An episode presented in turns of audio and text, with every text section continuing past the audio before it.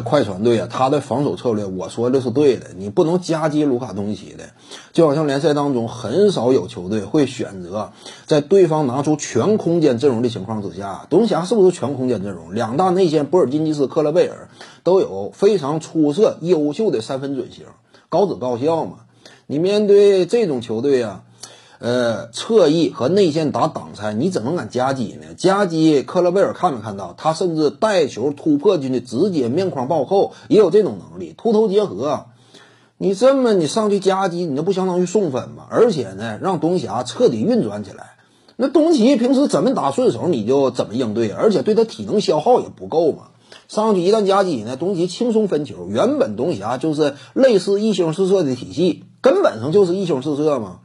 东契身边啊都是炮台，你这样一来呢，他体能没有那么透支情况之下，有效的将球队运转，这就是得不偿失的。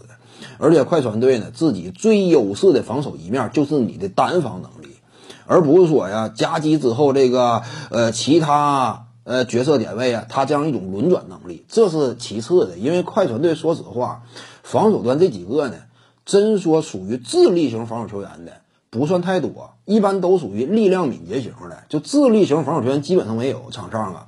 尤其伊巴卡不在的情况之下，祖巴茨呢愣头青，场上可以感觉呢就是愣头愣脑，防守端呢，呃疲于奔命，但是难以找到恰当的防守身位。祖巴茨啊，其他莱昂纳德、保罗、乔治都属于是四肢发达，贝弗利呢莽汉，一个莽汉。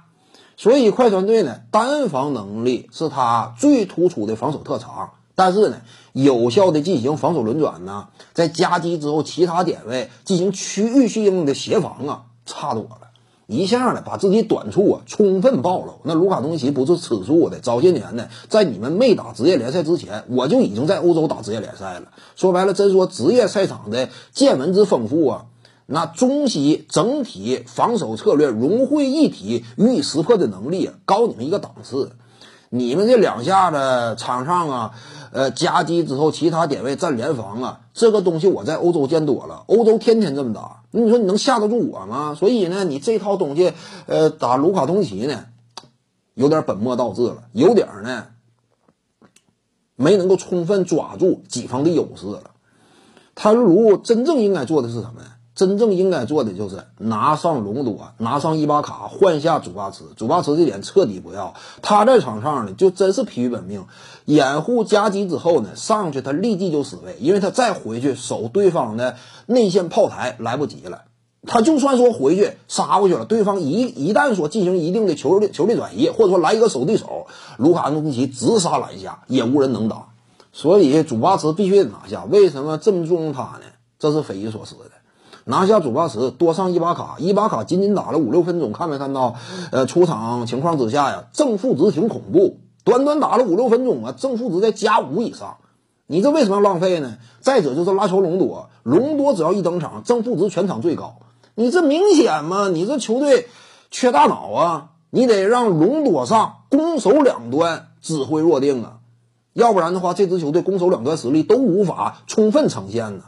现在为什么打的被动啊？无头苍蝇嘛，又沦这个沦为上赛季那样一种应敌姿态与应敌形式，没有一个真正说啊有识别能力的球员，还得让隆多大量上场之后呢，与核心首发形成长期搭档，激活快船队攻守两端最大一面的潜力，这样才能赢嘛。你这么继续打下去，那就完了。点赞加关注，感谢您的支持。